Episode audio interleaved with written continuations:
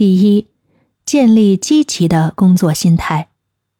我们要学会合理分配工作任务，设定合理的目标，学会放松，避免工作过度紧张，适度减少加班时间，保持工作与生活的平衡。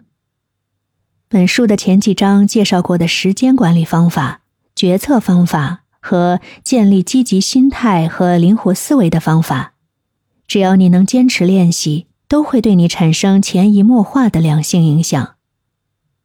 第二，理性看待经济压力。我们要建立健康的财务管理习惯，制定合理的消费计划，避免过度消费和不必要的债务，寻求专业理财建议，减少不必要的担忧。第三，限制社交媒体的使用。我们要减少社交媒体的使用时间，不盲目追求他人的标准和生活。